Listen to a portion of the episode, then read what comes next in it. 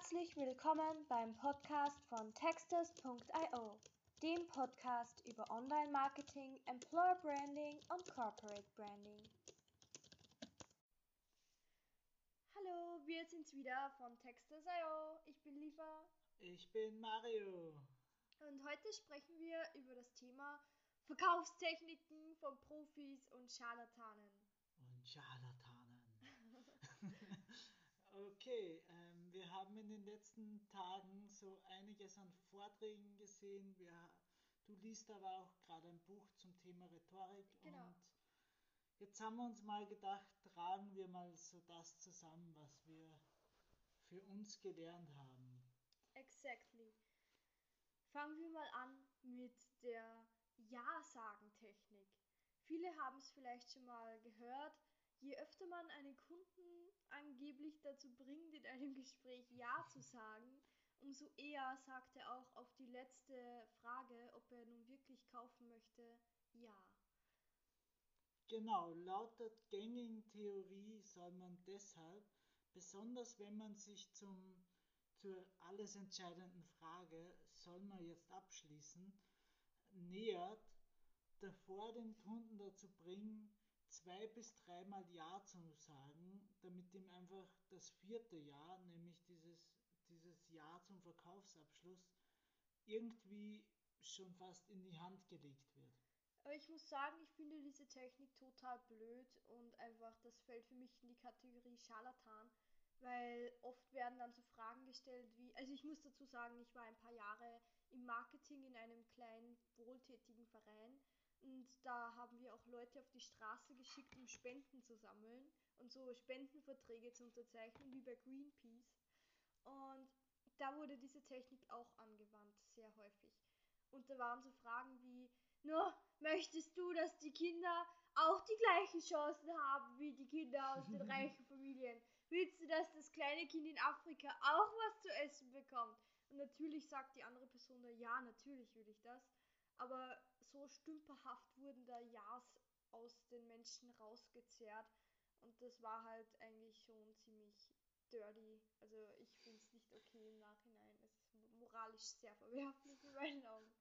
Ich finde, ich sehe es ein bisschen zwiegespalten. Also ich glaube, wenn man, wenn man jetzt wirklich die ersten paar Jahre schon so rauszwingt wie bei dir, also in deinem Beispiel, dann ist das wirklich, ja, das ist eine miese Nummer. Ja. Andererseits sehe ich mir den Sinn dahinter, wenn ich die Person schon 15 Mal zum Nein sagen im Gespräch gebracht habe, dann glaube ich, dass eine gewisse ablehnende Haltung insgesamt schon da ist Ja, dass auch das 16. Nein kommen wird. Also vielleicht eher darauf achten, dass ihr nicht zu viele Fragen stellt, die mit ablehnender Haltung enden. ja, das ist eigentlich ein guter Tipp. so grundlegend. Ja, mit Ablehnung geht es eigentlich auch gleich weiter, wenn wir über die Flinch-Techniken sprechen. Genau. Und zwar, das ist eine Technik, die wir in einem Vortrag gesehen haben vom, wie heißt der? Jack Nasher. Ja, Geiler Jack Typ. Nasher. Und er gibt den Tipp, wenn man einen Vorschlag bekommt für einen Preis. Also zum Beispiel, ich biete eine Dienstleistung an, der Kunde kommt zu mir und sagt, hey, sind 1000 Euro okay? Dann muss ich mit einem Flinch reagieren und das ist eine starke negative körperliche Reaktion. Zum Beispiel greife ich mir aufs Herz, verdrehe die Augen und sage, boah, also du, 1000 Euro, oh, nee. Also da habe ich jetzt einen Fehler gemacht, man soll den Preis gar nicht wiederholen, den der andere gesagt hat. Man soll gleich seine eigene Zahl nachschießen. Also so, puh, nein, nur, also mit 2000 kommen wir schon eher ins Geschäft. Das wäre dann die eher angemessenere Reaktion. Ja, grundsätzlich, was da auch noch mitspielt, war ja, dass man den ersten Preis sowieso mal ablehnen soll. Genau, Also, ja, finde ich auch blöd. Finde ich auch blöd. Weil warum will ich jetzt, ich finde das einfach nicht okay. Ich weiß, jeder muss Geld verdienen, aber andere Leute abzuzocken mit sowas finde ich nicht okay, weil ich weiß nicht, man hat doch fixe Preise, oder? So einen Stundensatz. Und wenn der Kollege jetzt was vorschlägt, was in diesem Bereich ist, dann sage ich, ja gut, das kommt hin. Und dann sage ich nicht, oh boah, nee. und pack noch 300 Euro drauf, nur damit ich ein Arschloch bin. Das ist einfach nicht okay in meinen Augen. Ja, ich, ich sehe es ein bisschen irgendwie situationsbedingt. Also ja, in 90% der Fällen sehe ich das auch so. Es gibt diese, diese Gespräche, da weißt du von Anfang an, dass der andere aufs Verhandeln aus ist. Ja. Und wenn du das merkst, dann würde ich auch zum ersten Angebot einfach mal Nein sagen, weil Das dann stimmt. weiß ich, dass es einfach viel zu hoch oder viel zu niedrig angesetzt ist, weil er damit rechnet, dass ich mit ihm verhandle. Ja, Obwohl ich solche Situationen hasse. das verstehe ich. Ich wirklich. glaube, das hasst jeder. Das ist echt unangenehm. Ja, Dann zum nächsten Punkt. yes. Preishacks. Also da geht es darum, wie soll ich einen Preis berechnen oder darstellen. Eher, es geht eher ums Darstellen, sodass der andere das als attraktiver empfindet oder so. Zum Beispiel die magische Zahl 7, da kann Mario einiges dazu erzählen. oder ein bisschen was. Ja, ähm, die 7 ist einfach, hat sich einfach sehr hervorgehoben in dem Bereich, obwohl, ja, ich fange einfach mal an. Es gibt diese Theorie, dass wenn, dass du Preise nie mit dieser bekannten 9 oder mit einer 0 enden lassen sollst, sondern immer mit der 7. Und, und für den, für den Endkunden ein, dann ein Preis ist, den er so nicht häufig im Alltag sieht. Der Preis an sich ist dann für ihn schon eine Begründung. Wenn ich sage, mein Produkt kostet 799 Euro, dann würde er sich sagen, ja, das, das hat er sich schön ko konstruiert. Die 7 gilt irgendwie schon als Begründung. Genau. genau. Da, da fragt sich, das denkt sich dein Gegenüber, wow, da hat er sich wirklich was dabei gedacht, der ist richtig kalkuliert, der Preis.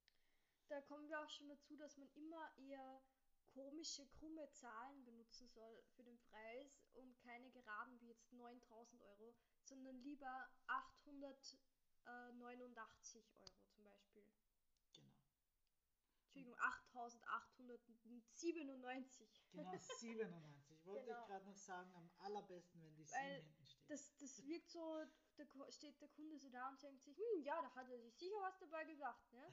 Also, Wobei ich ganz ehrlich, wenn ich, wenn ich so in mich reinhöre, einfach nachdenke, dann glaube ich, eine 3 würde ich ganz einfach als Begründung hinnehmen. Wenn Ja. am Ende des Preises eine 3 steht, das ist für mich okay. bei mir wäre alles außer 9 und 8 eine Begründung, weil 9 und 8, das sehe ich schon öfter, so das was 98 Cent kostet oder so. Ja. Nochmal zur 3 ist ja auch irgendwie so, es heißt immer, jedes Produkt bis 3 Euro winkt man ganz einfach durch, das Ja. kauft man, weil es einem gerade gefällt. Und ja. Stimmt. Dann auch noch was, wenn wir einen Preis sehen, wo ein Eurozeichen dabei ist, verbinden wir das automatisch mit Schmerzen.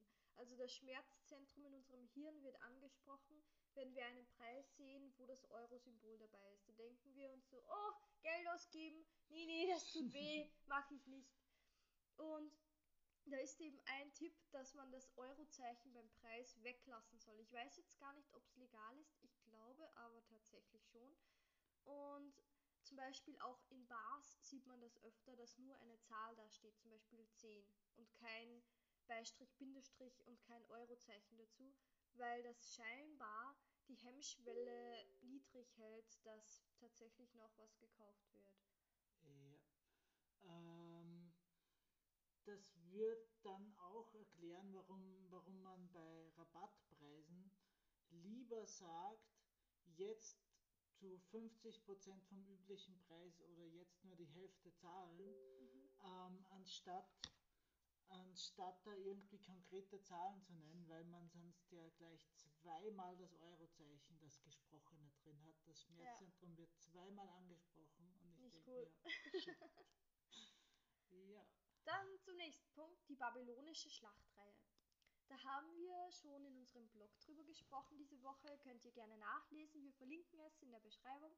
Ähm, ihr könnt auch einfach auf Insta gucken, da haben wir es auch in der Bio.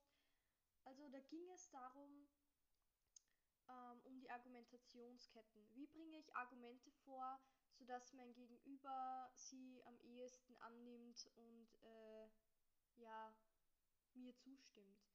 Und am besten baut man Argumente so auf, dass man zuerst ein mittelmäßiges Argument bringt, dann die kleineren Argumente und am Ende das stärkste Argument. Und das klingt total unnatürlich, weil wie würden es die meisten Leute machen? Sie machen ein starkes Argument, das stärkste am Anfang, dann die mittelmäßigen und dann die kleinen. Aber das ist gar nicht so gut. Und wenn ihr euch das Beispiel in unserem Blog anseht, versteht ihr das auch vielleicht besser, weil es einfach wirklich das, also wenn man es so aufbaut, mittel, schwach, starkes Argument, dann kommt es fast so rüber, als wäre es die eigene Idee gewesen. Also es ist wirklich beeindruckend, was man mit dieser Argumentationskette eigentlich bewirken kann. Ja, und was mir da halt auch immer einfällt, wenn ich generell der Idee des anderen nicht so zugetan bin und der kommt mir gleich mit seinem stärksten Argument, dann gehe ich sofort in die Abwehrhaltung. Also Stimmt da kann total, ich nicht ja. mal was machen, Genau. selbst wenn ich noch so offen sein möchte. Das geht mir auch immer so. Ja. Dann zum nächsten Punkt, eine, ich glaube sogar eine Erfindung von Mario. Dunkle Rhetorik. Naja, die dunkle Rhetorik habe ich jetzt nicht erfunden. Nein, ich meine den Katzen-Hundebild-Trick, den hast du erfunden. Er ist so gemein, ich schäme mich fast, den zu erzählen. Darf ich es kurz erklären, was dunkle Rhetorik ist? Noch kurz. Ja. Ähm, dunkle Rhetorik ist, der Junge sitzt beim Tisch, Mama hat gekocht, es gibt Fisch. Der Junge sitzt da, schüttelt den Kopf und sagt, nee, esse ich nicht, will ich nicht, schmeckt mir nicht. Die Mutter probiert es auf die nette Art so, hey komm, schau, ich hab dir das jetzt extra gekocht, das ist lecker, du magst das doch sonst immer. Der Junge so, nee, mag ich nicht, esse ich nicht.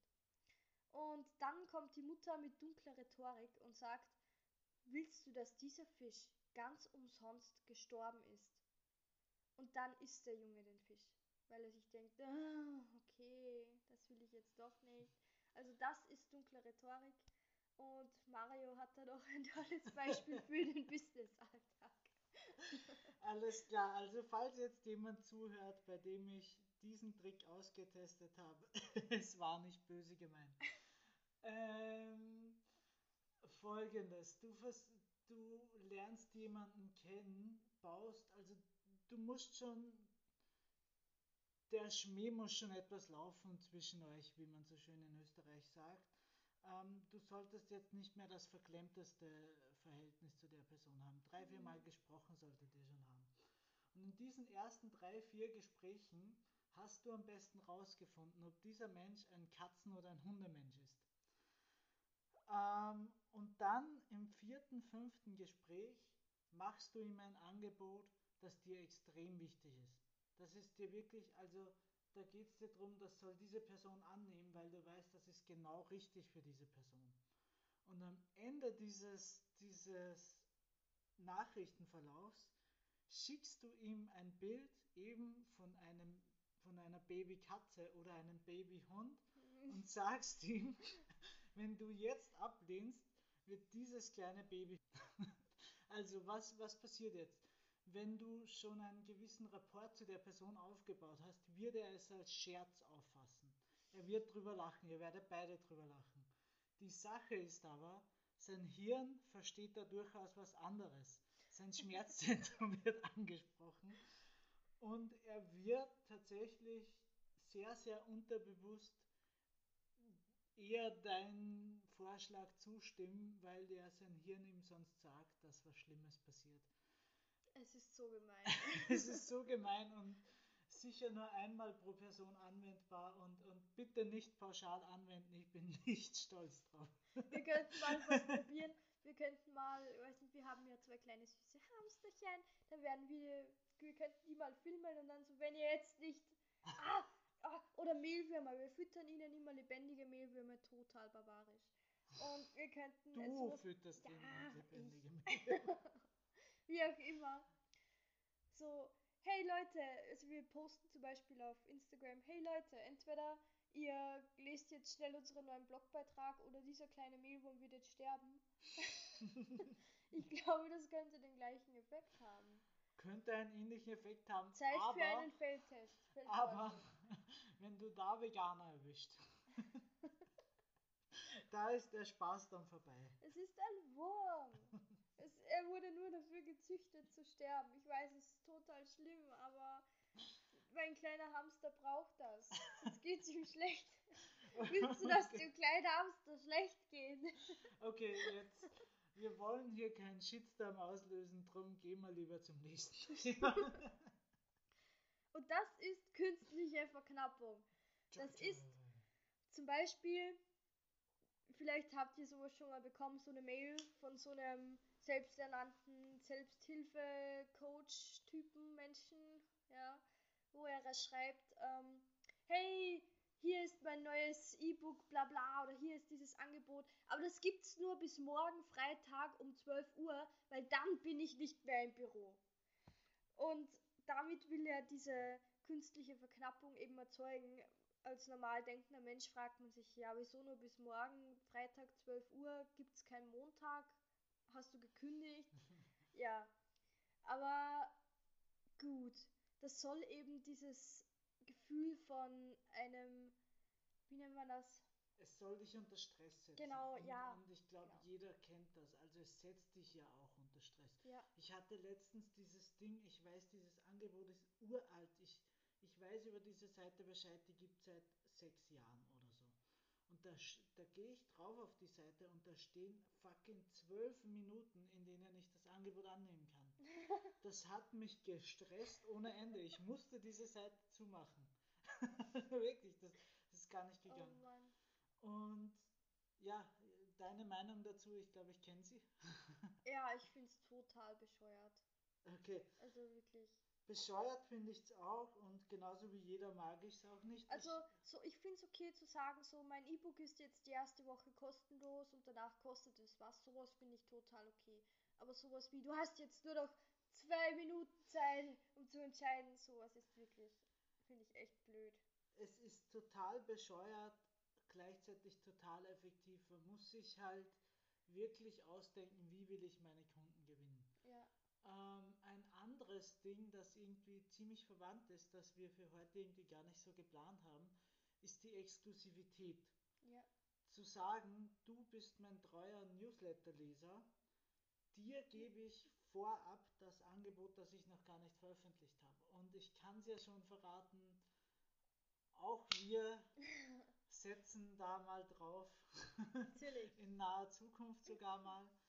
Ähm, Finde ich persönlich sogar irgendwie ganz nett, wenn man das gezielt einsetzt. Ich, ich schade ja niemanden. Ich, ich sage niemandem, du hast heute die Chance oder nie wieder.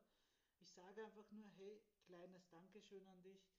Du liest dieses Buch hier bis zur Seite 40 durch und jetzt, ja, gebe ich dir dieses kleine Geschenk. Du kannst das vorab buchen vor Das allen cool. anderen.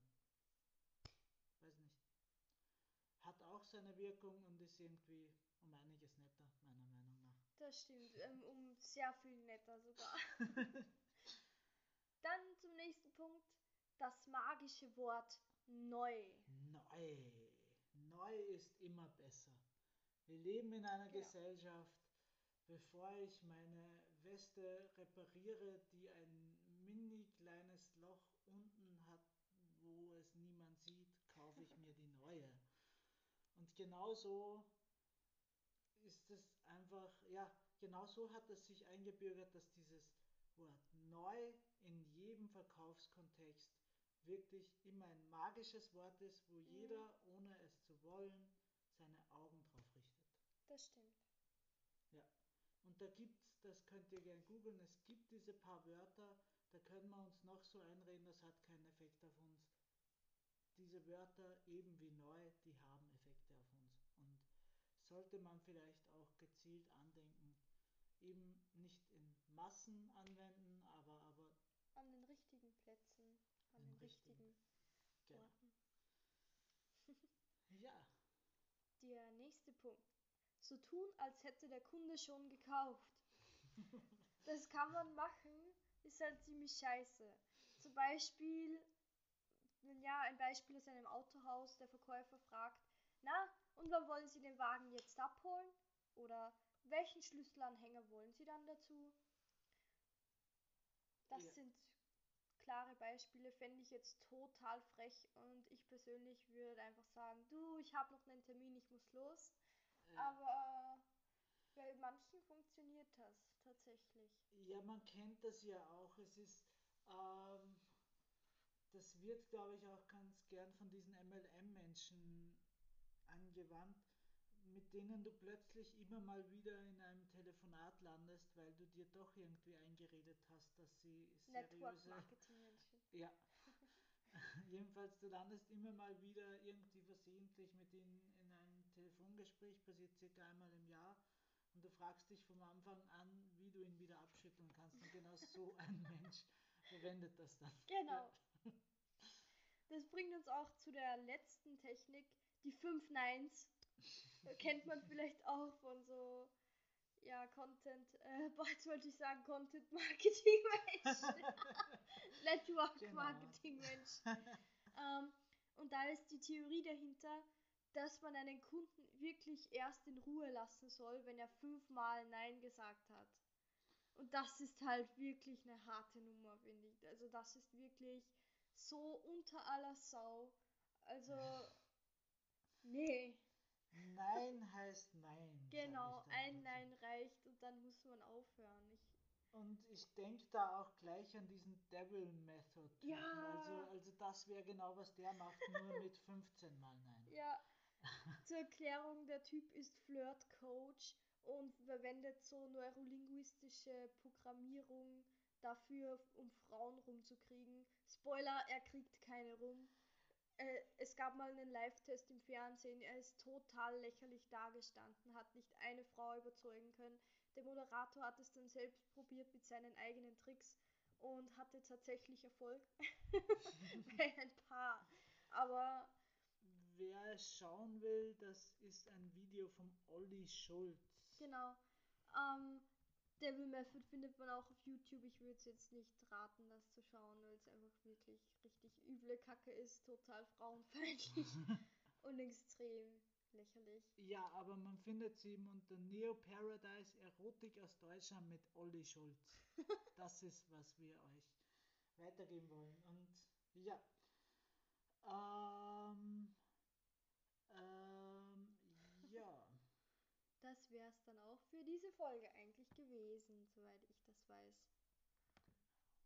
Also, danke fürs Zuhören. Wir hoffen, ihr habt noch einen wunderschönen Tag und wir hören uns hoffentlich nächste Woche beim nächsten Podcast zum Thema, wie pitche ich richtig, was ist der perfekte Pitch, wie macht man das, Tipps und Tricks zum Pitchen und so weiter. ja. Tschüss! Bye bye.